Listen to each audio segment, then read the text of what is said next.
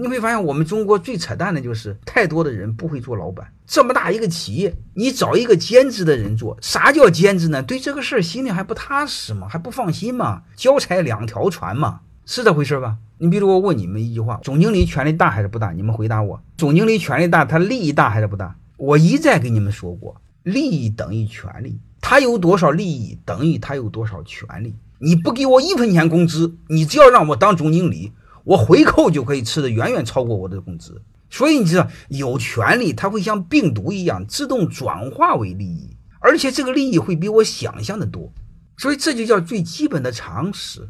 如果这些常识你们都不知道，我就实在是无语了。然后我问你一句话：总经理是兼职，权力大，利益大，兼职的鸟人风险小还是大？这不很简单一个道理吗？我给你谈一个好吧，一个女人喜欢我，专职喜欢我。我喜欢一个女人兼职，因为我同时另外还有好几个女人在喜欢，然后这样坚持了十年二十年，谁的风险大，谁的风险小？我一把把她踹了，那个女人青春没了。这是最最基本的，怎么合伙，然后怎么分工，怎么担责任。当责权利风险严重不对等的时候，管理一定失衡。所有的理论的基础就是责权利险对等。最好情况是什么情况？最好的情况是权力小点儿，责任大点儿，风险大点儿。